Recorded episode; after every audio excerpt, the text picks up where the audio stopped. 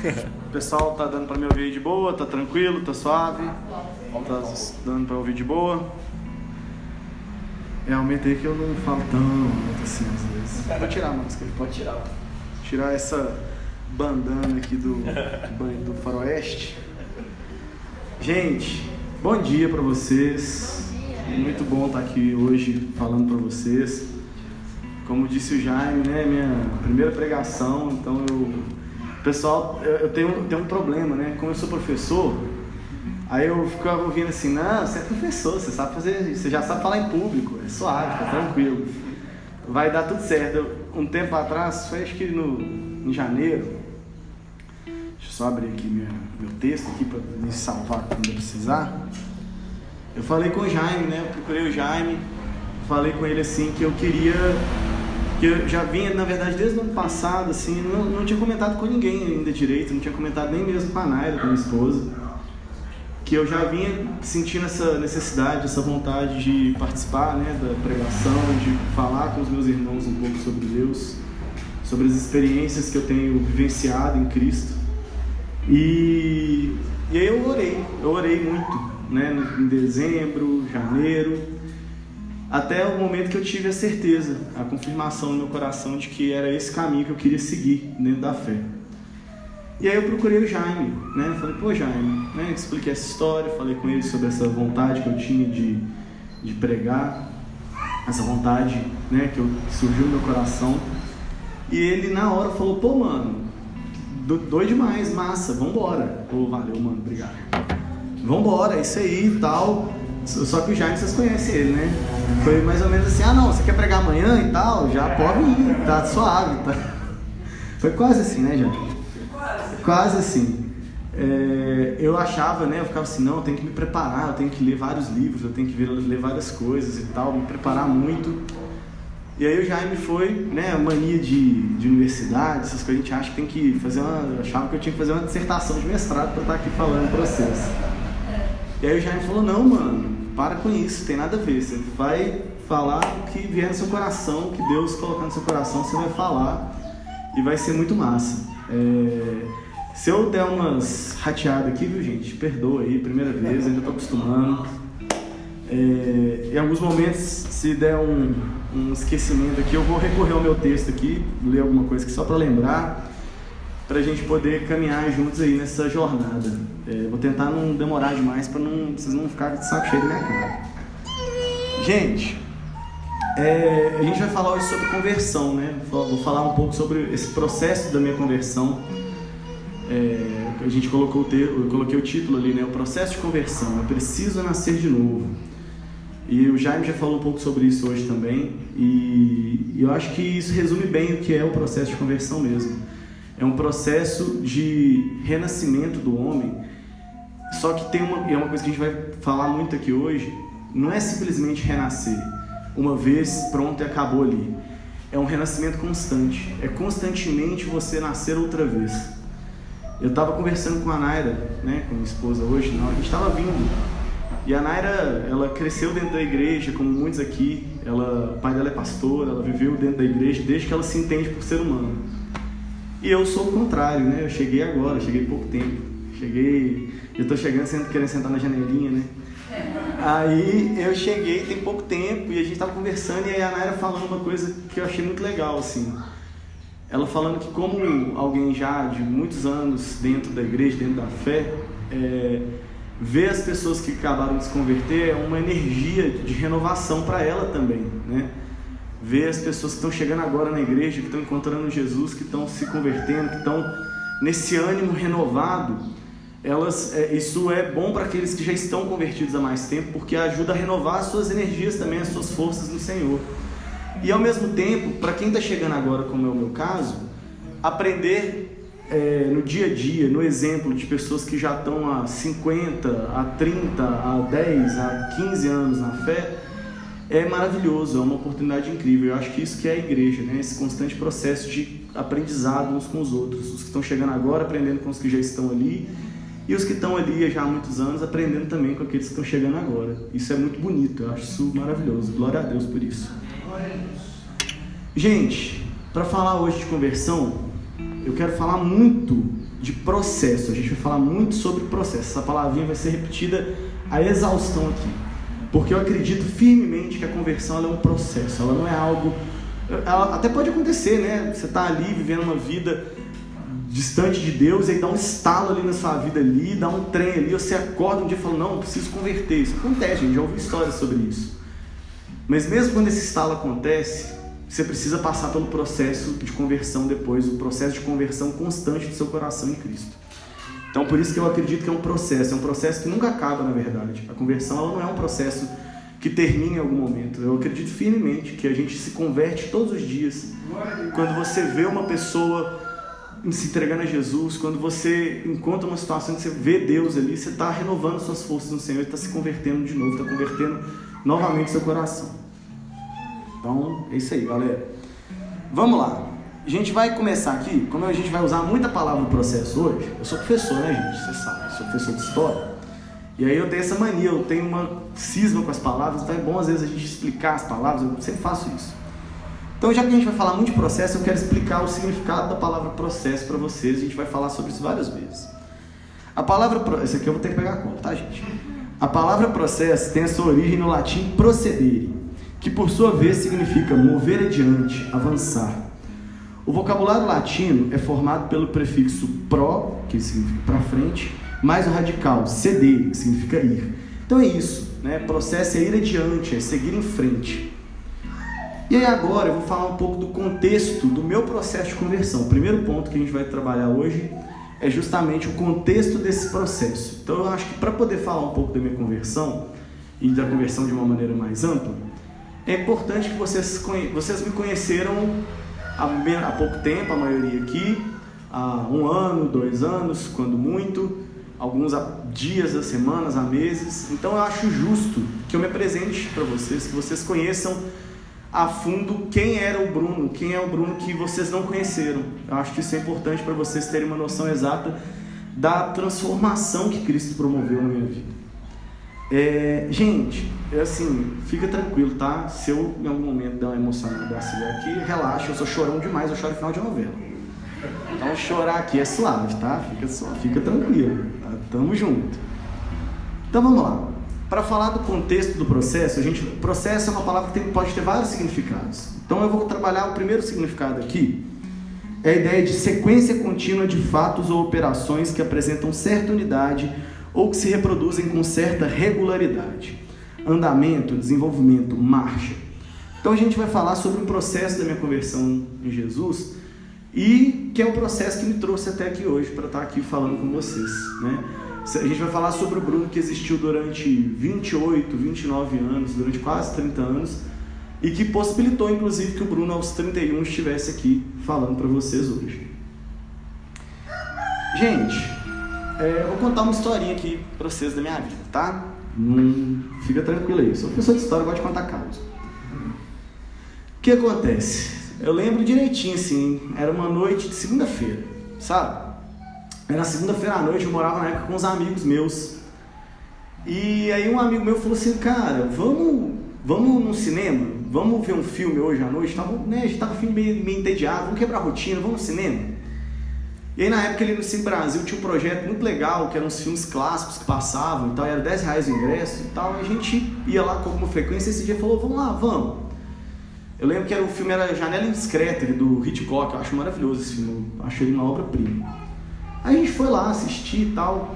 Só que a gente não sabia que essa sessão desse dia ela era uma sessão comentada. Então antes do filme tinha uns comentários de uma galera lá meio cinéfila, né? A galera apaixonada pelo filme, uns cineastas e tal. E eu adoro filme, adoro cinema e tal, mas eu tenho um pouco de preguiça desse papo técnico. Eu admito que eu tenho um pouquinho de preguiça.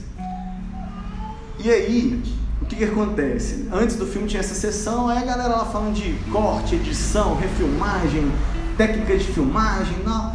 E eu não tava muito naquela vibe, não. Aí eu peguei o celular, quase que eu pego do aqui. Eu peguei o celular, a gente sabe como é que é, né, gente? Eu era solteiro, 2018, 2019 já, né? Eu era solteiro, é, BH, adulto, né? Gente sabe como é que são essas coisas. Eu usava esses famigerados aplicativos de relacionamento, né? Esse Tinder da vida.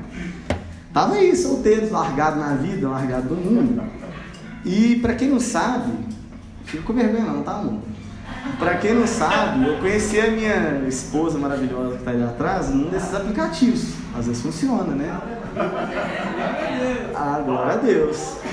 Aí eu tava ali, quietinho ali e tal. Aí eu falei, ah, tô aqui, ah, tô, vou abrir, né? Vou mexer aqui e tal. Aí não era nem o Tinder, era o Happn. Ela tava lá e tal. Aí eu vi um perfil que me chamou atenção, não sei porquê, porque quase não tinha informação dessa mulher. Mulher meio misteriosa, assim, sabe? Meio escondendo o jogo. Não tinha muita informação, mas bicho, eu juro pra vocês, juro, assim, prometo pra vocês, na hora que eu vi, eu não conseguia sair daquele perfil ali e falei, cara, tem um trem aqui, sei lá. Alguma coisa me chamou a atenção naquele perfil, foi igual um imã, assim. Eu, não, eu falei, ah, vou, vou dar um like aqui pra ver de qual é que é, né? Ah, dei um like ali de quebradinha. Aí passou um tempo, apareceu lá a notificação de que tinha dado a resposta. Eu falei, opa, opa, aí, aí, aí eu gostei, aí achei, aí achei interessante. E a gente começou a trocar ideia, começamos a conversar e tal, bater um papo, que, ah, aqueles papos meio sem graça, oi, oi, tudo bem? Tudo bem. Você é de onde? Você é do que? Aí aquela, aquela conversa, aquela conversinha mole, que a gente sabe como é que funciona.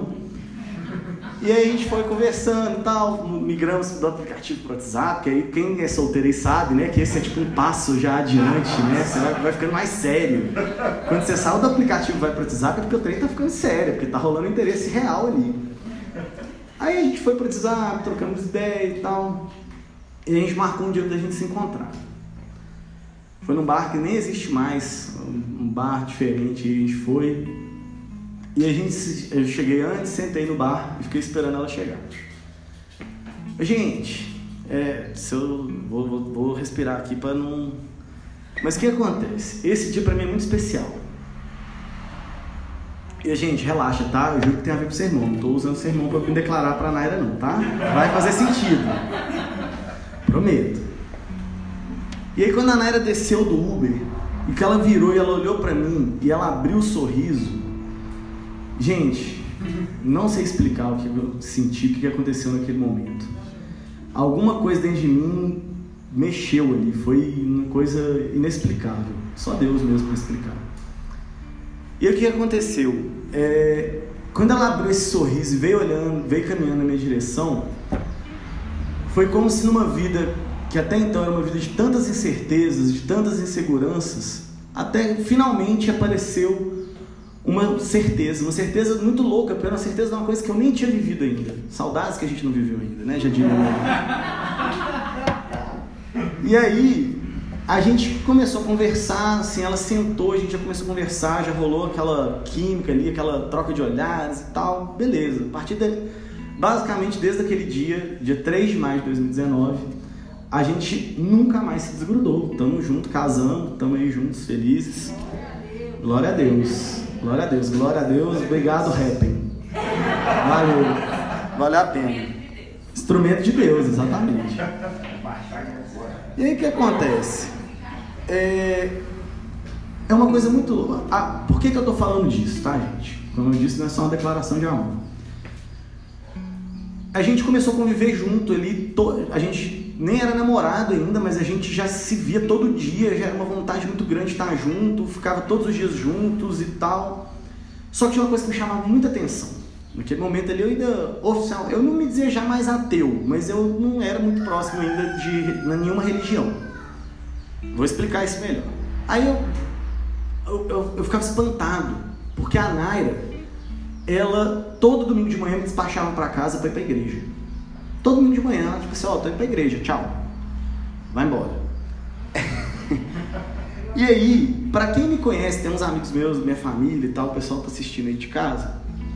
Quem me conhece há muito tempo, sabe que por volta dos, sei lá, 15, 14, 15, 16 anos, foi mais ou menos a época que eu comecei a me dizer ateu, a me designar dessa forma. Então, eu vivi como ateu durante muitos anos da minha vida. E é, é, nessa ideia de racionalidade extrema, né, que a gente acaba entrando, eu achava muito doido aquilo, tipo assim, uma mulher jovem, médica, bonita, inteligente e tal, e ela ia para a igreja, eu ficava assim, ó meu preconceito, olha como é que era a cabeça da pessoa, vai vendo. Ô gente, vocês não sabem da missa metade. É, e aí eu ficava espantado com aquela, aquela coisa dela ir sempre e tal.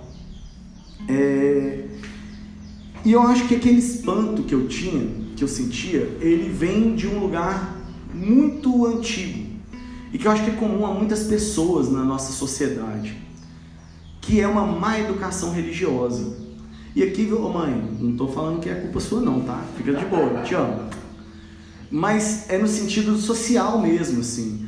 Muitas vezes a gente tem igrejas, a gente tem comunidades, a gente tem locais que não sabem receber da maneira mais adequada as pessoas que não conseguem entender o que, o, como cada pessoa funciona, elas querem uniformizar tanto aquele culto, aquele padrão de coisas, que a gente acaba ficando meio fora. É meio igual a escola, né? Eu vou voltar aqui na escola porque eu sou professor. É, a escola ela tem esse problema, ela uniformiza demais. E aí talentos da música, das artes, da, da moda, tal, eles ficam apagados, porque isso não é estimulado dentro das escolas. E eu acho que tem muitas igrejas que funcionam assim. E, a, e especialmente as igrejas católicas, onde eu tive a minha construção religiosa inicial, não tinha um clima tão, tão propício assim para o desenvolvimento de uma fé tão, tão arraigada dentro de mim. Minha mãe tentou muito, tentou muito, minha mãe e meu pai. Tem uma história que eu sempre conto, né? a Naira já deve ter ouvido umas 15 vezes, talvez já tenha contado algumas vezes para o Jaime também. Quem já está mais próximo de mim sabe, quem não sabe ainda vai saber, eu repito muitas minhas histórias. É, e o que acontece? Quando eu tinha por volta dos 10 anos, a minha mãe, como disse, tentou bastante, tadinha, ela me, levou, me mandou para a primeira comunhão. Só que tinha um problema, ô mãe, esse foi o erro que você cometeu. A primeira comunhão era num bairro bem distante do bairro onde eu morava. Eu morava aqui em BH, morava lá no bairro Guarani, não sei quem conhece aqui lá na Zona Norte, e a primeira comunhão era na Floresta, era no bairro Floresta. Era um ônibus só? Era um ônibus só. Mas galera, eu tinha 10 anos de idade, eu, eu já estudava de manhã, eu já tinha que acordar cedo. E aí no domingo, meus pais me obrigaram a acordar às tipo 6, 6 e meia da manhã para descer para outro bairro para poder participar da primeira para participar do catecismo. Eu acho que já é meio óbvio, né? Meio autoexplicativo o que aconteceu. Eu achava aquilo ali um saco eu não gostava, eu, não tinha, eu tinha morria de preguiça, eu acordava obrigado aí, não era algo que me divertia, tinha um momento ou outro que às vezes eu achava divertido, que eu ia mais tranquilo, porque eu tenho um primo que fazia junto comigo ali, então a gente se encontrava, mas ainda assim era um, um fardo, era um peso, era uma coisa que eu não queria fazer, não era uma coisa do meu coração, era uma coisa que ali estava rolando, porque era algo comum, né? Os jovens ali, você vai encaminhando para alguma coisa religiosa, para né? Quem é evangélico vai para a escola bíblica dominical, quem é católico vai para o catecismo. E aí, gente, eu tenho que. Aí chega na história. Nossa professora do catecismo, ela era uma senhora, tadinha. Hoje, como professor, eu entendo e eu morro de dor. Ela já era bem entrada nos 80 anos. E aí, eu achei, inclusive, sacanagem da igreja isso aí colocaram assim, ó, de mais de 80 anos para dar aula para uma turma de meninos de 10 anos de idade. Fervendo, fervendo de energia. Todo mundo, assim, querendo estar em qualquer outro lugar que não fosse ali. Qualquer outro lugar servia, menos aquele. Então puseram essa senhora, já de uma geração muito distante da nossa, para poder lidar com a gente. E eu, é óbvio que isso deu errado, não funcionou bem. Eu lembro de uma situação muito específica que eu, eu, acho essa história muito louca e eu acho que ela ajuda a entender um pouco do meu início ali, do meu, do meu primeiro contato com o ateísmo. É, eu tava, eu tava, assim, eu, sabe aquela criança chata, metida sabe tudo, que lê tudo? Eu era essa criança, eu era insuportável. Não, gente, eu era insuportável. Para quem é velho, quando eu falar esse nome aqui, quem identificar já vai estar tá entregando a idade. Eu li a Barça. Eu li enciclopédia. Para quem é jovem demais para saber o que é isso, era o Google dos anos 90. Fica a dica. A gente tinha que ir para um lugar que tivesse a Barça ou para casa de um parente e estudar pela Barça para fazer trabalho escolar. Só que eu li a Barça, porque eu achava legal as informações ali e tal, e eu ia lendo, eu era, eu era muito chato, o adulto chegava e contava história, ah, porque não sei o que, não, isso não existe não. Mentira, eu vi na Barça. ah, mas não, porque eu vi tal. Hum, Sinto muito. Mentira, não existe não, eu te mostro, tá na página tal da Barça. Tá lá. vai na fé, tá lá. Então era muito chato, eu perguntava, eu era, eu era exportável. Eu acho que eu melhorei um pouco. E aí o que acontece? É, eu tive uma conversa, surgiu uma dúvida genuína no meu coração durante as aulas de catecismo. Eu perguntei para dona Fulana, não lembro o nome dela, coitada. Eu perguntei para ela, falei, dona Fulana, é pecado matar formiga? Porque no dia anterior, talvez aí algum de vocês já tenha passado por essa experiência, aquelas brincadeiras de criança idiota, de ficar matando formiga, não sei. Quem nunca, né? É, aí eu fui e perguntei para ela se era pecado. E aí ela me respondeu na lata: é pecado. É pecado. Você atentar contra a vida de qualquer criatura de Deus é pecado. Aí eu falei: pô, aí complicou para nós. complicou para nós porque assim, e aquela carne que a gente come? Ela não cai do céu pronta, né? Ela não vem da árvore. Aí deu ruimzão para nós, porque como é que eu faço agora? Aí eu falei com ela, falei, dona fulana, mas e a, os animais que a gente mata para comer? Eles não foram criados por Deus, não? Aí ela bugou. Aí deu para ouvir o barulhinho da tela azul do Windows. Tem! Aí ela foi e começou. A conversa virou monólogo na hora, ela começou a reclamar, ah, você pergunta demais, menino, chato demais, não sei o que, não sei o que, não sei o que.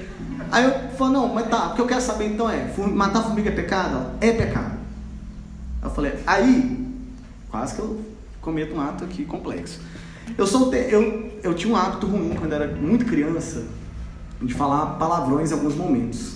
Falar palavras não muito educadas. É, é, depois minha mãe perseverou lá e conseguiu consertar isso em mim.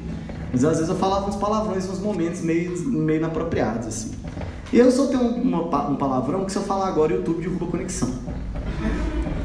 Aí eu falei, aí na hora ela não, coitada, ficou lá enlouquecida lá, com raiva e me mandou para fora mesmo. Fui expulso da sala catecismo. Criança agradável, criança fofa. Aí eu fui expulso, beleza. Aí chamaram o padre, o finado padre Belém, que era o padre da igreja de Floresta naquela época. Depois acabei encontrando com ele na época do mestrado, estudando umas coisas. Depois esse assunto para outra hora. Aí encontrei com o padre Belém, o padre Belém conversou, ele era um cara muito tranquilo, muito gente boa. Ele, não, meu filho, disso, relaxa, tá tudo certo, esquenta a cabeça não. Reza umas 50 Ave Maria, tá tudo certo. Aí fui lá, paguei minha penitência e tal, beleza. Só que esse ato, a gente está brincando aqui, mas essa situação, essa história que eu contei, ela de alguma maneira foi determinante para minha transformação em ateu, para minha ida para o mundo do ateísmo. Porque o que acontece? Eu lembro demais daquela sensação que eu tive naquela conversa, naquela situação e a partir daquele momento, como eu tinha naquela época já uma ideia muito racional das coisas, a religião passou a parecer uma coisa muito sem sentido para mim, muito contraditória. Eu não conseguia ver sentido naquilo, aquilo não parecia fazer sentido nenhum.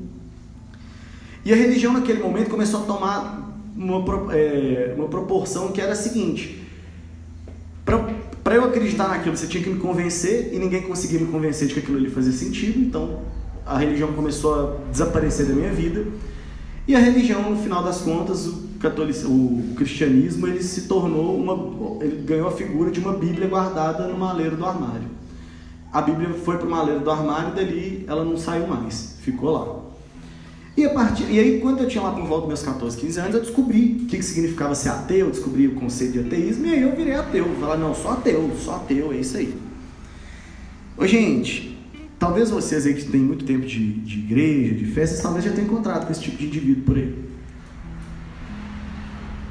Pensa num ateu chato. Mas pensa num ateu muito chato. Eu era esse ateu insuportável.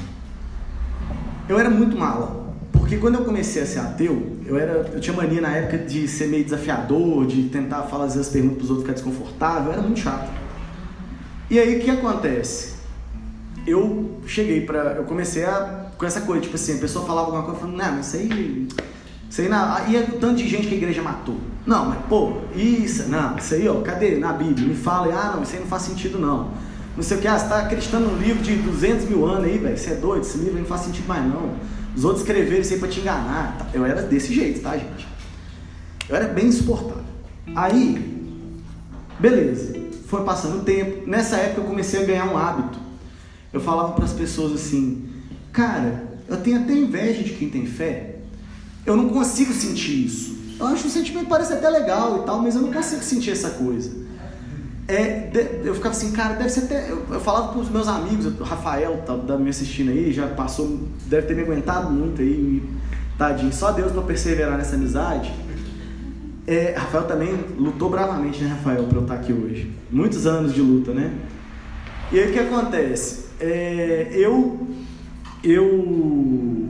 Peraí, deu, fui falar aqui, fugi. Peraí, calma, calma, tá tudo certo. Ah, então eu falava assim: não, eu tenho inveja de quem tem fé. Porque eu não consigo sentir esse negócio. Esse trem parece muito louco. Pô, entregar sua vida na mão de um Deus todo-poderoso que vai cuidar de você e você não precisa fazer esforço quase nenhum.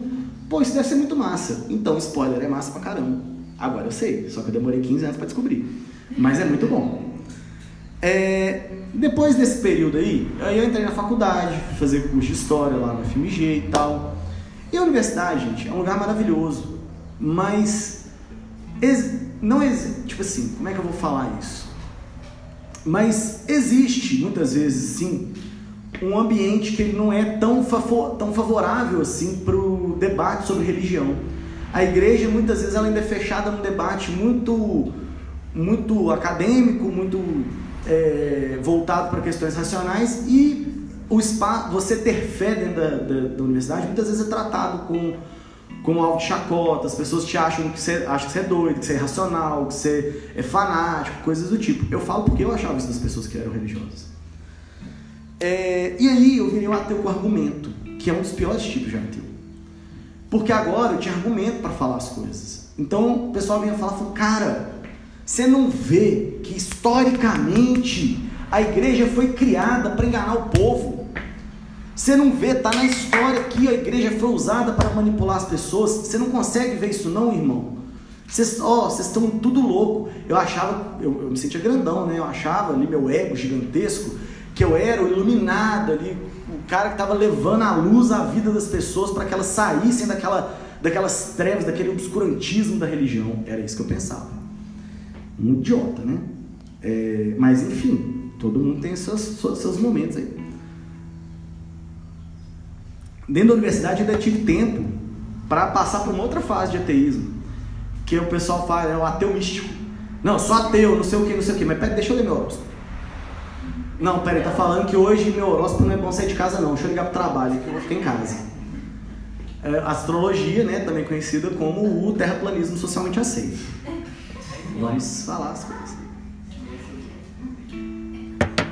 E aí, o que acontece? Para quem segue astrologia aí, todo meu respeito. Oi? É coisa da família Carvalho? Deve ser. Diz o Jaime que é coisa de família Carvalho. Não sei. Quem é da família Carvalho aí, ó, só lamento. Só heresia pesado. Gente, e aí, a partir daí, agora já entrando no, finalmente aqui desse, desse primeiro ponto, porque senão eu vou ficar aqui três horas falando. É, desse momento em diante, eu passei a experimentar uma série de eventos que foram fundamentais para minha conversão, para a gente estar aqui hoje tendo essa conversa. Em 2016, a minha mãe, Dona Célia, minha querida que está aqui assistindo gente, em 2016 minha mãe infartou. Foi um momento muito difícil, muito difícil. Ali eu tive o risco real de perder minha mãe. E eu já tinha perdido meu pai. Né? Meu pai falecido desde, desde 2009, eu tinha 19 anos quando eu perdi meu pai. E aos 26 anos eu corri o risco de perder minha mãe também. Isso teve um impacto muito profundo, assim. Eu tentava ali segurar a onda, segurar as pontas com ela, com minha irmã, com meu irmão. Mas todo dia de noite eu sentia uma dor muito forte, muito profunda com tudo aquilo. Pesava meu coração, foi uma fase muito difícil, muito difícil mesmo. E aí, no meio daquele sentimento, daquela dor, daquele desespero, daquela sensação horrível, no meio da noite, escondidinho lá, escondidinho lá debaixo da coberta, eu comecei a ter uns papos muito nada a ver com Deus. Muito nada a ver. Tratava Deus como se fosse um brother meu. Ô irmão, você tá me tirando, velho? Você tá me fazendo passar por isso por quê, velho? Você me odeia? Qual que é o rolê?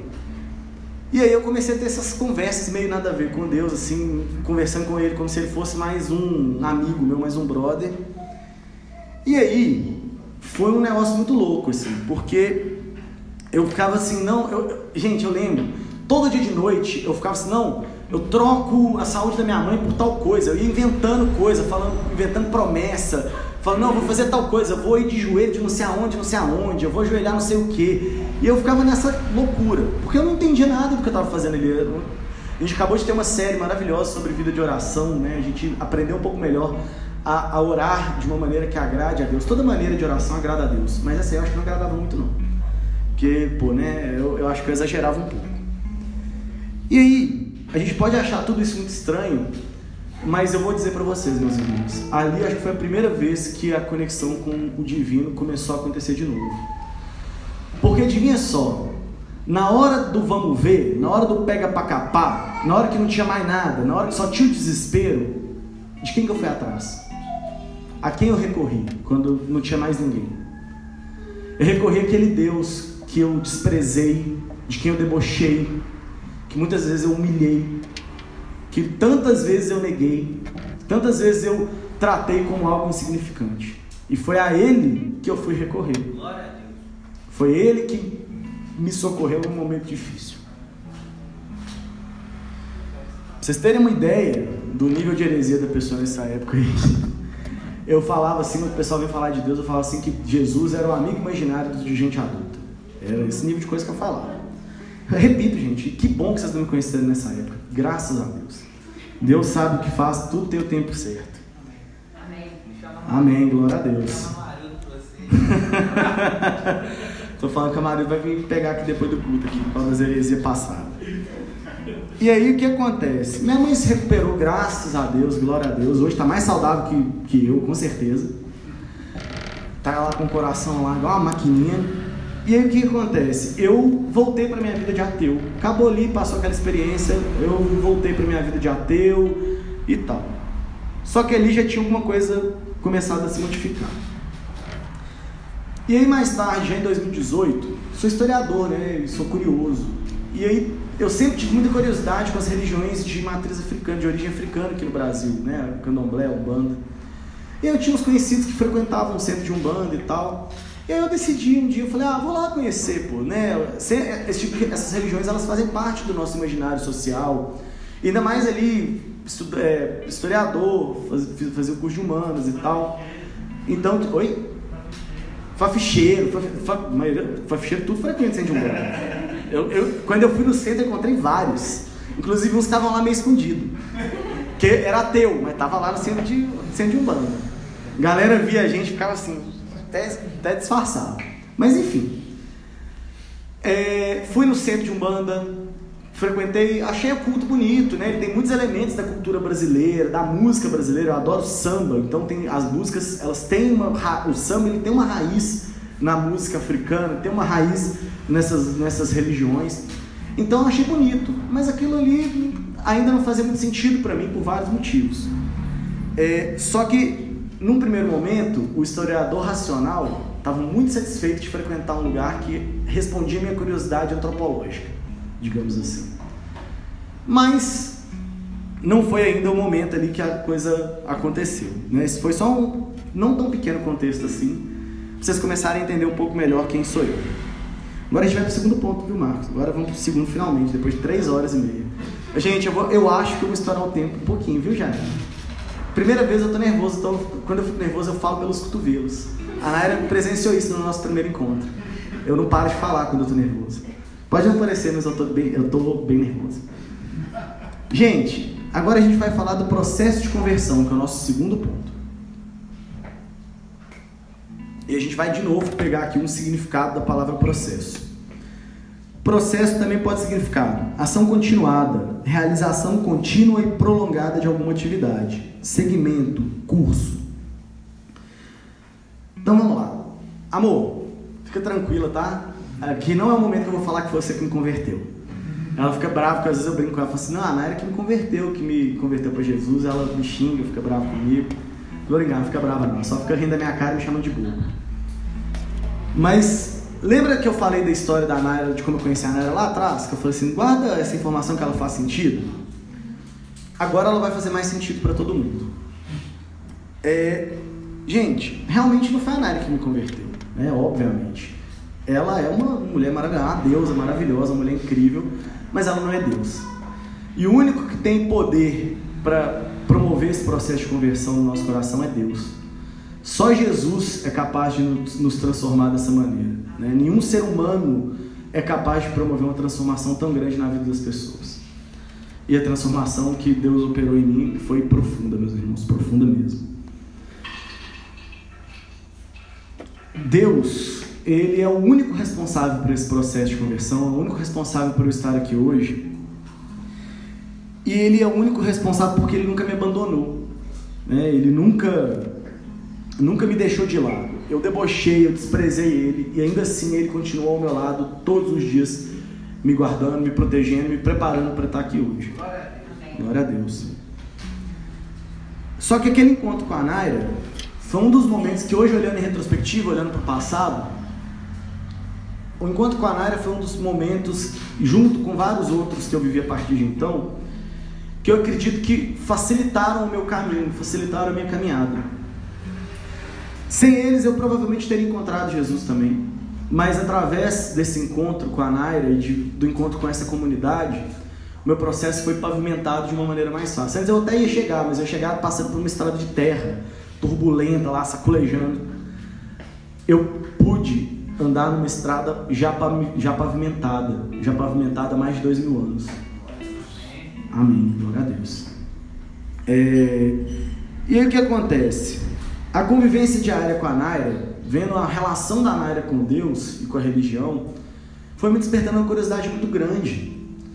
Porque na minha infância, lembra que eu falei? Lá na minha infância eu tinha. Gente, eu quando era criança, eu tinha pavor de ir para o inferno. Eu achava o tempo todo que eu ia para o inferno se eu fizesse qualquer coisa errada. Porque foi a, a religião que me foi ensinada dentro da igreja. Foi aquilo ali que eu aprendi. Então eu achava que a religião era uma coisa ruim, era uma coisa pesada, era uma coisa, um fardo pesado, difícil de carregar. Só que eu vi a Naira. E aí eu vi uma relação totalmente diferente, completamente. Eu vi uma relação leve, tranquila, de paz, de amor, de alegria. A Naira, ela me despachava para ir para casa domingo, feliz de estar indo para o culto, animada, alegre de estar indo para aquele lugar, para esse lugar no caso. E aqui aos poucos foi me despertando uma curiosidade muito grande. Falei, cara, que, que coisa louca, né? Ela ir para lá todo domingo e tal, animada, feliz de estar indo. E aí, Detalhe, tá, gente? Quando eu falei que a Naira não me converteu, a Naira nunca nem me chamou para vir aqui. A Naira nunca me convidou, falou assim: Bruno, vamos lá. Não, ela nunca falou nada disso comigo. Um dia, por curiosidade, e aí a curiosidade de novo aparecendo, ela, quando ela falou assim, pô, uma igreja anglicana, eu falei, pô, peraí. Aquela igreja lá que o Henrique VIII criou para poder divorciar? peraí, peraí. É aquela lá que o Henrique VIII só criou para divorciar da, da mulher dele. Pô, aí, aí pesou, hein? Ah, não, mas é porque aí, gente, é um, inclusive fica aqui no curso de história da FMG. Vocês ensinam muito errado pra gente. Não é só da FMG, não, todos. A gente não aprende nada direito sobre anglicanismo. O professor de história explica anglicanismo assim, vocês provavelmente já presenciaram isso na escola de vocês. Ah, não, porque o Henrique VIII ele queria tomar as terras da igreja, ele queria é, separar da mulher, então ele foi lá, ficou bravo, ficou pé da vida com o, com o Papa e que o Papa não quis anular o casamento e separou a igreja da Inglaterra do resto da igreja e criou o anglicanismo com a canetada. Faz todo sentido, né, gente? Olha, olha, que doideira. Faz todo sentido a lógica, né? Porque, assim, realmente, uma população inteira que era católica, que a visão é. A gente acha que todo mundo na Europa era católico fervoroso na Idade Média, católico romano. Então, assim, todo mundo na Inglaterra era seguidor do Papa ali ferrenho. E aí o rei deu uma canetada e todo mundo converteu automaticamente para o anglicanismo. Ah, agora eu sou anglicano.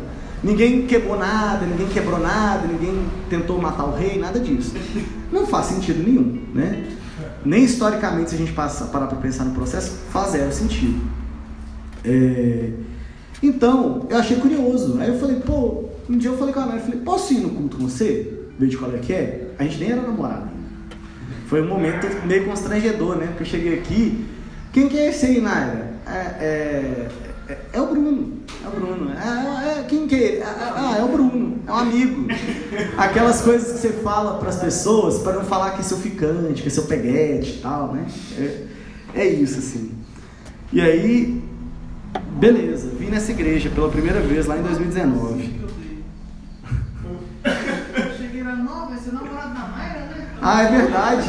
O Amarildo chegou aqui no primeiro dia. Ah, você é namorado da Naira? E a gente nem era namorado ainda. Aí é, É. Sem graça pra caramba. Nunca tinha visto essas pessoas na minha vida, galera. Nunca tinha visto ninguém aqui na minha vida. Não conhecia absolutamente ninguém. Hoje eu não vivo sem eles, mas na época eu não conhecia ninguém. E aí, gente, é um negócio muito louco. A Âncora é uma igreja muito pautada em sentimentos de amizade, de amor ao próximo, de acolhimento. E eu senti isso desde o primeiro dia que eu pisei aqui. Todo mundo me recebeu de, uma, de braços abertos, como membro da família. Todo mundo me abraçou. Todo mundo claramente queria que eu estivesse aqui. Ficaram felizes demais com a minha presença. O Jaime veio conversar comigo no final do culto, trocar ideia, sabe? Foi uma coisa incrível. Assim, eu me apaixonei com a estética da igreja, né? A gente tem uma igreja com artes maravilhosas aqui. Quem não conhece, venha conhecer aqui, é maravilhoso o ambiente. Então, eu achei tudo aquilo lindo. E aos poucos, eu fui tomado por uma alegria que eu não conhecia ainda. Para quem já leu aí o, o, o livro do C.S. Lewis, né? Surpreendido pela Alegria, eu fui ler esse livro para preparar a pregação, né? E quando eu li, eu entendi automaticamente que alegria era essa que ele falava. É, foi, foi um processo muito bonito. E aí, aos poucos, esse sentimento foi crescendo e foi tomando a minha vida. Cada, cada vinda aqui na âncora, ela era uma alegria, uma, uma, um dia, uma, eram, eram sempre dias incríveis, maravilhosos. Ouvir os louvores, ouvir o Jaime aqui entregando tudo no louvor as palavras sempre incríveis do Jaime, do Brian, do Jaime Vô, do Lívio, do Amarildo, sabe? Ouvir essas pessoas falando de Deus, né? tendo uma relação com Deus, de amizade, de senhorio, mas também de amizade, de proximidade, de pai e filho. Isso foi me comovendo, foi me ganhando. E aí tem uma coisa muito bonita, galera. Nunca, nunca em nenhum dia que eu estive aqui dentro da âncora, nunca o Jaime, a Naira ou qualquer outra pessoa me chamou para o canto, o Amarildo.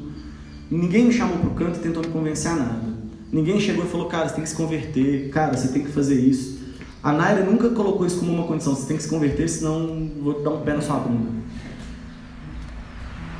Mas vendo o exemplo dessas pessoas no dia a dia, vendo o exemplo da Naira, vendo o exemplo do Jaime, vendo o exemplo de cada um de vocês, da Nayara, da Pri, do Amarildo, do Efraim, da Evanildinha, do Marcos, do Tachinho, de todos vocês.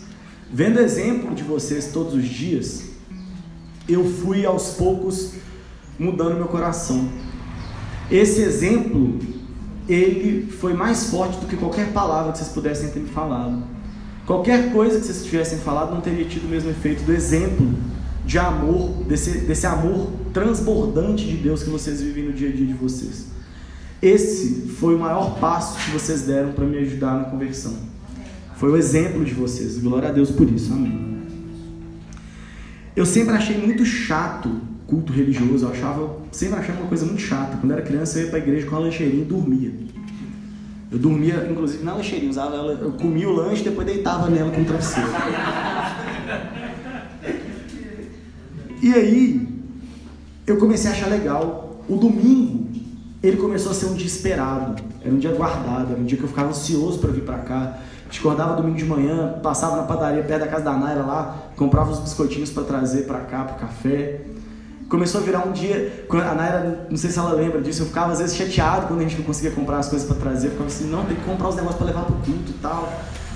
E começou a virar uma alegria, um motivo, uma fonte de alegria na minha vida estar aqui com meus irmãos essa família que Deus me deu. Gente, é, e aí eu fui passando por esse processo de aprendizado, pelo exemplo, pela convivência com vocês. E aí eu, algo mudou radicalmente ali já. Eu comecei a viver, a, a me interessar pela Bíblia. É, eu comecei a ler a Bíblia novamente.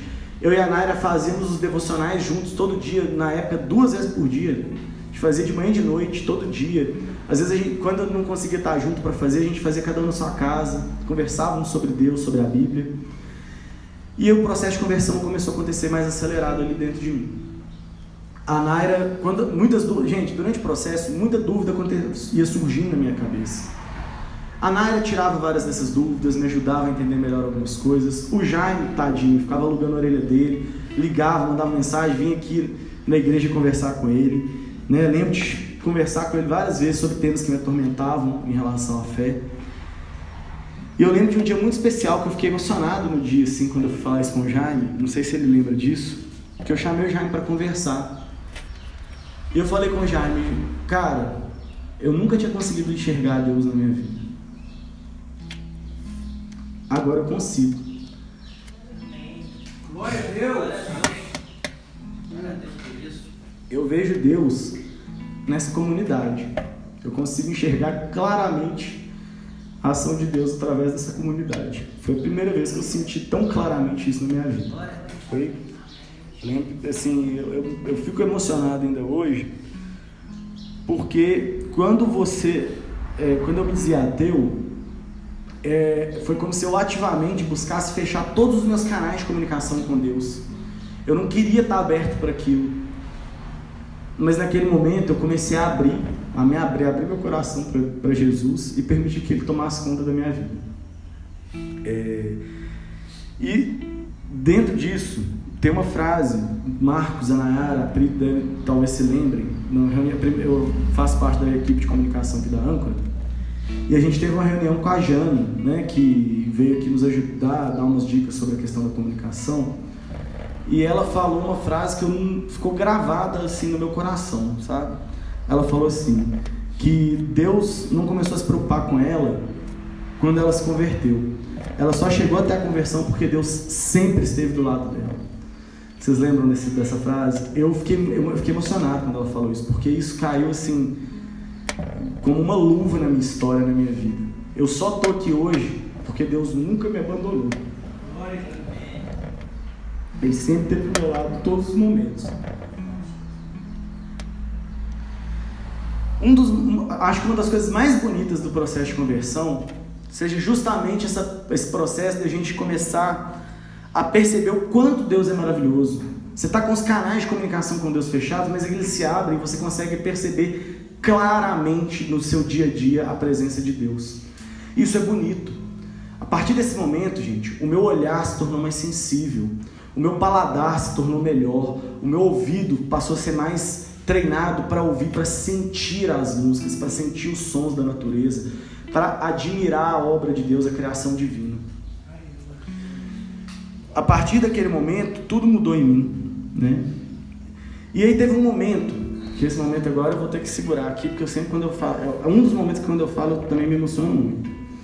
Numa das primeiras vezes que eu vim aqui, não sei se ela lembra disso não, mas uma das primeiras vezes que eu vim aqui, eu estava sentado mais ou menos ali onde a Gabi tá, tava com a Naira ali, eu lembro do lugar direitinho, eu estava sentado mais ou menos ali, eu e a Naira estávamos sentados mais ou menos onde o Matheus e a Gabi estão. E aí a gente estava sentado, a gente tinha levantado já no final do culto, a Ivanildinha chegou e me puxou assim e falou assim, eu olho para você e vejo uma futura liderança da âncora. Eu tinha vindo aqui tipo duas, três vezes na vida. E quando ela falou isso comigo, eu fiquei meio sem graça, né? Tava chegando ali, tava vindo mais por curiosidade ainda do que qualquer coisa. Eu, ah, obrigado, meio sem graça ali, rindo aquele sorriso de amarelo, tipo, ah, obrigado, né? Assim, meio assim, sem graça, tipo assim, meu Deus do céu. Já, tipo assim, que isso, galera? Então, força, força não, gente, calma, peraí, vamos, vamos com calma. Ivanildinha, queria aproveitar que você está aqui pessoalmente para olhar para você e te dizer uma coisa. Obrigado. Obrigado por essa profetização que você fez na minha vida. Obrigado por ter enxergado lá atrás uma coisa que eu não enxergava ainda. Obrigado por isso. Amém. Glória a Deus. E obrigado também a Ivanildinha a todos vocês que estão aqui presentes hoje por todo o aprendizado que eu tive nesse, nesses últimos meses, nesses anos que a gente está aqui junto já, nesse ano e pouco. Obrigado a todos vocês pela, pelo aprendizado diário, pela colaboração diária para o meu crescimento espiritual. Sem vocês seria certamente muito mais complicado. Gente, vendo essa comunidade, convivendo com vocês todo dia, eu vou tentar acelerar para terminar rápido aqui, tá, gente? Calma. Sei que você já deve estar com fome. É, aos poucos, é, eu, aos, a partir desses momentos, eu cada vez mais comecei a me sentir cheio dessa alegria, dessa vontade de estar aqui, dessa vontade de conhecer a Deus, de entender Deus de uma maneira mais, mais forte, de perceber Deus cada vez mais na minha vida. Só que o processo de conversão ele é cheio de dúvidas. Eu enfrentei várias dúvidas. Eu me questionava se esse caminho era aquele que eu queria trilhar mesmo, se isso era algo que eu queria para minha vida. Eu me questionava se as pessoas que faziam parte da minha vida antes da conversão e eu querer continuar na minha vida depois. A Naira se lembra disso, eu ficava assim, nossa, acho que talvez vai ter gente que não vai querer nunca mais olhar na minha cara quando souber que eu, que eu me converti. Que é uma, uma, uma hã? Quando eu passei para crente. Mas, cara, Deus é tão bom que essas pessoas, elas continuam sendo meus amigos, continuam me amando, continuam estando próximas de mim. Eles entenderam que essa conversão foi algo profundo, algo que aconteceu na minha vida de uma maneira muito forte, mas que, que mudou de muitas formas e mudou para melhor a pessoa que eu sou. Só que o que eu não sabia é que nada disso, dessas dúvidas, não adiantavam de mais nada. Sabe por quê, irmão? Não estava mais na minha mão o controle do processo. O processo agora estava nas mãos de Deus. Agora, eu já, meu coração já estava sendo mudado, eu não podia voltar atrás mais, nem se eu quisesse. Eu não queria não, mas mesmo se eu quisesse, não dava mais para voltar atrás nesse processo. A partir dali, Deus passou a ser uma realidade na minha vida. Deus é real, meus amigos. Deus é real e está presente nas nossas vidas. Amém. Deixa eu passar aqui que eu acho que eu já falei algumas coisas. Pera aí. Ah, é. Aí em 2019 teve né, aquele momento do ritual que eu fui apresentado aqui na âncora de BH como membro, né? Eu fui aceito como membro da, da comunidade, da igreja. Foi maravilhoso estar aqui com meus irmãos, com essa família que Deus me deu. São meus irmãos que eu amo profundamente, que Deus colocou na minha vida para me alegrar, para me trazer felicidade. E tá sendo ali aceito e sendo considerado parte de uma família, formada por pessoas que eu amo e que eu admiro tanto, foi um momento muito especial. Fiquei emocionado, chorei, foi muito bonito. Só que tem um outro momento, galera, que é puxado para mim falar dele, que é outro rolê, assim, o barato é muito louco. É, é assim, é, é, é, é sem sombra de dúvidas a experiência mais transformadora e a experiência mais inexplicável da minha vida, porque não tem explicação, e explicação se chama Deus. Eu não tenho, eu posso, eu, eu já tentei várias formas racionalizar, explicar em texto, e tal, não consigo, não rola. Ano passado a gente teve o processo de confirmação de novos membros, né? Na nossa igreja a gente tem esse processo. Você, tem, você é confirmado na nossa igreja, na, na igreja anglicana, pela imposição de mãos do nosso bispo, do Márcio Meira. Se estiver assistindo a gente, um abraço para você, bispo. Tô com a camisa que você gostou aquele dia lá em Vitória. É... Só que o trouxa aqui, desculpa o termo, mas o trouxa aqui, mesmo sendo preparado pelo Jaime, pelo Eric, pelo Pedro, por todo mundo, todo mundo me preparando, mas o trouxão aqui achou que era igual o processo aqui da, da, da aceitação, da, da apresentação à igreja, né? Achei que era isso que ia acontecer, só que maior, com mais gente. Ai, ai, errei rude, errei feio. Gente, eu tava lá em Vitória com a Naira, com a minha esposa, com os meus amigos aqui. O Matheus estava lá também para passar pelo mesmo processo. O Jaime a Pri estavam lá, o Lucas, a Samba. Os nossos irmãos lá da Âncora de Vitória. Os meus sogros estavam lá também. Foi um, um, um motivo de muita alegria para mim. E na hora que foi iniciar o ritual e que eu tinha que ir até o, o bispo para receber ali a imposição de mãos, a oração do bispo, eu perdi completamente o controle sobre o meu corpo, sobre a minha vida, sobre tudo. Gente, eu só lembro que eu chorava. Eu não lembro nem do direito do que o bispo falou para mim. Porque eu só sabia chorar, eu não conseguia parar. Foi uma experiência espiritual que eu não sei explicar. A Naira lembra, ela ficava do meu lado me abraçando, assim, será que eu preciso fazer alguma coisa? Esse homem vai desidratar de chorar aqui, gente. Pega água para ele.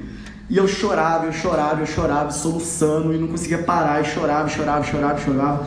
E aí vinha a Naira me abraçar, eu chorava mais. E aí vinha o Jaime me abraçar, eu chorava mais. E aí vinha a Pri me abraçar, eu chorava mais. E aí vinha a, a minha sogra, meu sogro me abraçar, eu chorava mais ainda. E eu não parava de chorar e não parava de chorar. Gente, naquele momento, eu não consigo explicar, mas eu consigo lembrar da sensação que eu tive.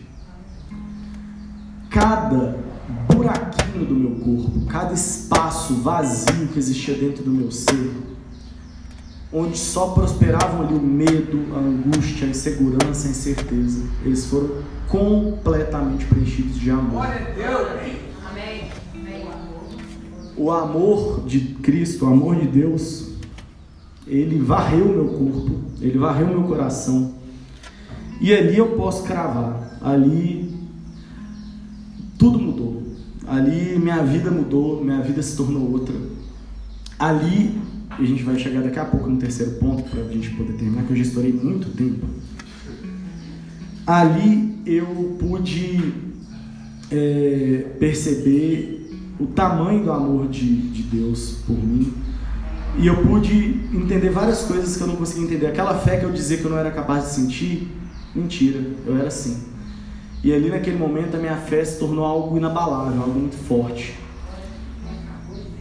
Eu saí dali com uma certeza, com a certeza de que a partir daquele minuto não tinha outra opção para mim que não fosse viver para Deus, viver para Cristo. Ali Deus se tornou meu pai, minha mãe, meu Senhor, meu amigo, meu mundo. Ali eu tive a certeza de que viveria para Ele cada minuto da minha vida. Ali eu passei a compreender que eu preciso viver a minha vida de forma a honrar a Deus todos os dias. Que eu preciso dedicar minha vida a viver esse amor imenso e fazer ele fluir pelo mundo à minha volta. O amor incondicional a Deus se torna um amor incondicional pelo outro. Isso é muito importante muito bonito. Gente, eu tinha colocado uns trechos da, da Bíblia pra gente ler aqui, mas eu acho que eu não, não sei se eu vou ler não, porque eu acho que eu estourei demais o tempo já. É, vamos, vamos, é, a oração de Jonas, eu pus dois textos meio grandes, gente, eu sou meio prolixo e eu tô nervoso, então me perdoe. É, agora seria o momento que a gente leria a oração de Jonas, né? Jonas, capítulo 2, versículos de 1 a 10. Vocês querem ler rapidinho aqui? A gente pode ler rapidinho ou vocês já estão de saco cheio de mim? Já estão querendo se ler de. Então vamos ler, vamos ler então, vamos lá. Ô gente, relaxa, tá? Deus vai segurar a de vocês aí. Deus vai ajudar vocês a sentirem menos fome. Vou abrir o meu aqui também. Pera aí, pra gente ler juntos aqui rapidão. Vamos lá, vamos lá rapidão. Vou ler a oração de Jonas, porque eu acho que ela tem tudo a ver. Jonas, capítulo 2, versículos 1 a 10. É um capítulo inteiro. A oração de Jonas. Vocês querem ler junto comigo ou posso ir lendo aqui? Então vou lendo aqui que é mais rápido, né? Ali, de dentro do peixe, Jonas orou ao Senhor, seu Deus, dizendo: Ó oh, Senhor Deus, na minha aflição clamei por socorro, e tu, me, e tu me respondeste. Do fundo do mundo dos mortos gritei pedindo socorro, e tu ouviste a minha voz. Tu me tiraste no abismo, bem no fundo do mar. Ali as águas me cercavam por todos os lados, e todas as tuas poderosas ondas rolavam sobre mim. Pensei que havia sido jogado fora da tua presença e que não tornaria a ver o teu santo templo. As águas vieram sobre mim e me sufocaram. O mar me cobriu completamente e as plantas marinhas se enrolaram na minha cabeça. Desci até a raiz das montanhas, desci a terra que tem o portão trancado para sempre. Tu, porém, me salvaste da morte, ó Senhor meu Deus. Quando senti que estava morrendo, eu lembrei de ti, ó Senhor, e a minha oração chegou a ti no teu santo templo. Aqueles que adoram ídolos, que são coisas sem valor, deixaram de ser fiéis a ti. Mas eu cantarei louvores e te oferecerei sacrifícios e cumprirei o que prometi. A salvação vem de Deus, o Senhor. Então o Senhor deu ordem ao peixe e ele vomitou Jonas na praia. Glória a Deus. Glória a Deus. Amém. Tem tudo a ver com o que a gente acabou de falar, né? Com o que eu acabei de falar. É, pela palavra de Deus, eu pude sair da barriga do peixe e nascer para uma nova vida. Nascer para um novo tempo da minha vida, que é um tempo de imensa alegria, de imenso amor, que eu nunca, algo que eu nunca tinha experimentado antes dessa forma. Gente, agora a gente vai para o terceiro ponto, para a gente poder acelerar aqui e terminar. Gente, desculpa, desculpa. Terceiro ponto. É preciso. Eu falei com o Jaime ontem assim, não, acho que entre 30 e 40 minutos está suave. Já tem tipo uma hora que eu tô falando, né? Quase isso. Então vamos lá. É preciso nascer de novo, terceiro ponto. E aqui, aqui a gente vai para o nosso último significado de processo. Modo de fazer alguma coisa, método, maneira ou procedimento. A gente vai falar de uma forma de fazer as coisas que surge a partir da conversão. O Jaime, ele fala muito aqui nas pregações dele que ser cristão não é fácil não, galera. E não é mesmo. Ser cristão não é fácil. Não é... Ser cristão não é carregar a Bíblia debaixo do braço. Ser cristão não é vir todo domingo na igreja. Ser cristão não é participar nas obras da igreja. Isso tudo é importante para a sua vida cristã, porque isso te discipula e te torna cada vez mais um discípulo de Cristo. Tudo isso é importante para a sua vida cristã. Mas não é isso que te faz ser cristão. O que te faz cristão é justamente abandonar as velhas práticas, as antigas formas de fazer, de viver a sua vida e abraçar a nova maneira de viver em Cristo. É isso que vai te transformar em cristão. Se converter é perder ao longo do processo as antigas práticas, é abandonar as zonas de conforto e abraçar uma nova vida inteiramente nova. É você abandonar o seu ego, a sua egolatria e cada vez mais voltar o seu olhar para o outro. E aí tem uma coisa que eu queria falar aqui para a gente já caminhar para os finalmente, que eu acho importante. No processo de conversão, eu percebi que esse homem antigo, esse Bruno antigo, que eu achava que era um homem desconstruído, que estava em processo de desconstrução social. A gente ouve muito falar nisso, né? Desconstrução dos preconceitos, dos pré-julgamentos.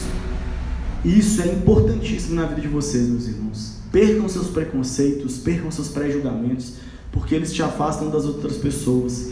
E isso não é da vontade de Deus de maneira nenhuma. Ele quer que a gente seja unido como povo de Deus. Então, eu, mas eu achava, eu achava que eu era desconstruidão. Achava, como bom faficheiro, né, Mateus? Achava que era desconstruidão. Só que aí tem um rolê. Se a gente foca na desconstrução, o que, que sobra pra gente? O que, que vai sobrar no final? Será que sobra alguma coisa? Porque você está fazendo essa desconstrução para quê? Porque é legal fazer? Porque se você fizer, você vai pegar mais mulher? Na Fafiche, em outros lugares? O Mateus fez assim, é. Não é o caso dele, mas a gente sabe que acontece muito. Você vai desconstruir porque fica bem na foto? Porque se você se desconstruir, você vai ser socialmente aceito naquele meio? Muitas vezes é isso que acontece. Só que a partir da conversão eu percebi uma coisa, meus irmãos. Eu percebi que aquele homem que eu era estava morto. Ele já não existia mais. E sobre as ruínas desse Bruno que morreu, sobre essa, as ruínas daquilo ali que não existia mais, era possível construir uma nova forma de me relacionar com a criação divina, com as mulheres, com os meus amigos, com os meus parentes, com a natureza, comigo mesmo. A partir dali era, eu percebi que era possível construir uma nova maneira de viver. O meu verdadeiro processo de desconstrução, ele foi durante o processo de conversão. Quando eu pude finalmente construir relacionamentos saudáveis, aceitando a eternidade que Cristo nos deu. Quando você aceita a eternidade de Cristo, irmão, é muito mais fácil você construir relações saudáveis com as pessoas. Porque você sabe que as coisas não acabam aqui, que elas têm um significado muito maior. E aí a gente pode aceitar toda a criação de Deus e passar a ver Deus em todas as pessoas, em todas as coisas. O ponto central aqui, como eu disse, eu não quero fazer crítica ao processo de desconstrução social. Ele é fundamental na nossa vida. O nosso mundo está um mundo, um mundo onde a justiça social cada vez mais é necessária, é exigida e a gente tem sim que aprender a usar da justiça de Deus para poder cada vez mais aprender né, a forma de lidar com as pessoas, com as situações. Mas o ponto central aqui é que a compreensão, é, é, o ponto central aqui é a compreensão de que na realidade, ao me converter e aceitar Jesus na minha vida, eu pude passar por um processo muito mais profundo de desconstrução e que na verdade não é desconstrução, mas sim o um novo nascimento. A partir da conversão, amém, glória a Deus. A partir da conversão, peraí, eu pude experimentar, eu brinco muito aqui, né, gente? Eu falo, ah, eu sou um bebê na fé. Eu sempre falo com o pessoal, ah, eu sou um bebezinho na fé ainda, estou engatinhando, né? Estou aprendendo ainda esse rolê. Só que a experiência de conversão para mim teve muito esse sentido da criança que está abrindo seus olhos e descobrindo um novo mundo. E tudo é incrível, e tudo é maravilhoso. E toda a criação de Deus é maravilhosa, é perfeita, é incrível. E eu só pude perceber isso a partir da conversão. Então eu pude experimentar essa. Eu, eu experimentei ali esse novo nascimento e experimentei a partir dele uma nova sensação no mundo, que é algo indescritível, é algo maravilhoso, que só Deus pode proporcionar. E aí, gente, quando as pessoas elas se dizem desconstruídas, elas se julgam antimachistas, elas se, se julgam antirracistas, anti-homofóbicas.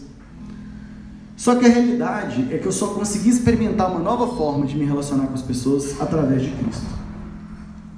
Antes eu achava que não ser homofóbico era respeitar essas pessoas, reconhecer os direitos delas.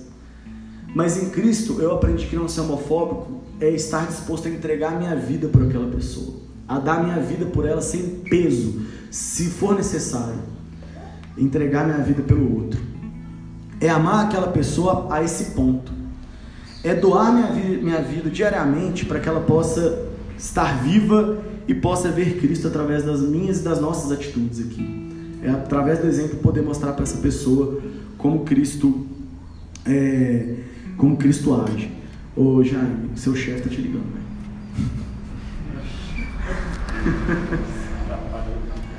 Relaxa, só que não sei se atrapalha a gravação aí. Chefe, você sabe como é que é, né, galera? Quando liga, a gente já fica assim. É, ser antirracista, gente, não é a gente evitar certas palavras. Quando você começa a se desconstruir, você fica assim, né? Sua mãe fala alguma coisa tipo, racista, tal. Ser antirracista não é simplesmente evitar certas palavras, falar da forma correta em todos os momentos. Isso é sim importante, a gente tem que aprender a falar da maneira correta. Mas ser antirracista é amar tanto as outras pessoas, é amar tanto esses nossos, os nossos irmãos, que eles possam perceber através desse amor de Deus que flui por nós, que Ele está seguro na nossa fé e que Ele pode se entregar a Cristo em segurança junto da gente. Não ser machista não é falar que você divide, primeiro o povo fala isso, né? ah, eu divido a tarefa com a minha esposa, então a tarefa é dela, você está dando ajuda, não é bonitão, né? Não. A tarefa é sua também, você mora na casa também, não mora? Então, fica, toma atento aí, irmão. Não ser machista não é você falar que você divide as tarefas com sua esposa, não é abrir a porta do carro para ela, não é trazer um presentinho todo dia. Isso é ótimo, isso é maravilhoso. Deus ama que você faça isso, irmão, porque ele quer que as relações durem, que as relações sejam felizes, de alegria e de amor para todo mundo. Mas tem que torcer pro galo. É, torcer pro galo é importante, tá, gente? Ou pro Cruzeiro, se você for cruzeirense, né? Mas assim. Ter respeito e carinho com a sua companheira é lindo, é maravilhoso. Tudo isso é ótimo, mas ser verdadeiramente antimachista é amar tanto, mas tanto a Deus, que será impossível tratar a sua companheira ou qualquer outra mulher ao, a qualquer outra mulher ao seu redor, sem que seja na perspectiva de ela ser uma criatura divina, uma criação de Deus que deve ser tratada com igualdade, carinho e atenção. Amém. Gente, tô, agora realmente estou acabando. Eu tô, até comecei a ler mais aqui, gente, que é só para acelerar o processo, tá? Quem não começou o jejum da quaresma, bom dia. Eu estou estimulando o jejum dos irmãos. Por fim, eu quero falar de uma coisa que é fundamental nesse processo de nascimento de um novo homem, que é disso que a gente está falando aqui hoje. Se converter e nascer de novo, né? Eu já falei que não é a igreja, não é fazer tudo isso. Ser um, ser um novo homem que nasceu em Cristo significa fazer um esforço diário para largar definitivamente as suas antigas práticas, os sentimentos ruins e as formas tóxicas de se relacionar com o mundo. Ser um novo homem em Cristo, meus irmãos, depende de abraçarmos radicalmente um modo de viver que é pautado no desprendimento do nosso ego, na vida em serviço do outro, no transbordar do amor por Deus. Nós, homens, somos muitas vezes criados de forma a entendermos que somos os alecrins dourados, né? A gente acha que é alecrim dourado que nasceu no campo, sem ser semeado. É, e que a gente foi escolhido por Deus para dominar a terra, subjugar os animais, conquistar almas para Jesus, para Deus. Irmão, a nossa missão aqui, muito antes de dominar qualquer coisa, é cuidar da criação. Essa é a nossa missão aqui, cuidar da criação. Cuidar da criação é cuidar de nós mesmos, do nosso coração imperfeito e cuidar também daqueles que estão ao nosso lado. Cuidem-se, cuidem daqueles ao seu lado, cuidem da sua igreja, cuidem do seu pastor. Somos todos criaturas divinas que foram criadas para canalizar o amor de Deus e vivermos em comunhão. É isso o que experimenta aqui nessa comunidade. Meus irmãos, eu amo vocês. Vão na paz de Cristo. Amém.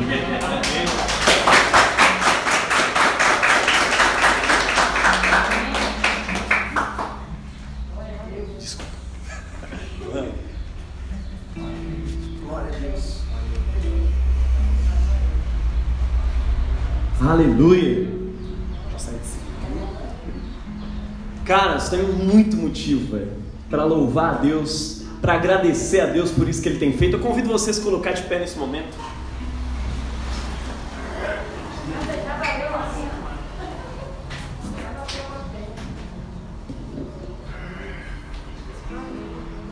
É isso, cara.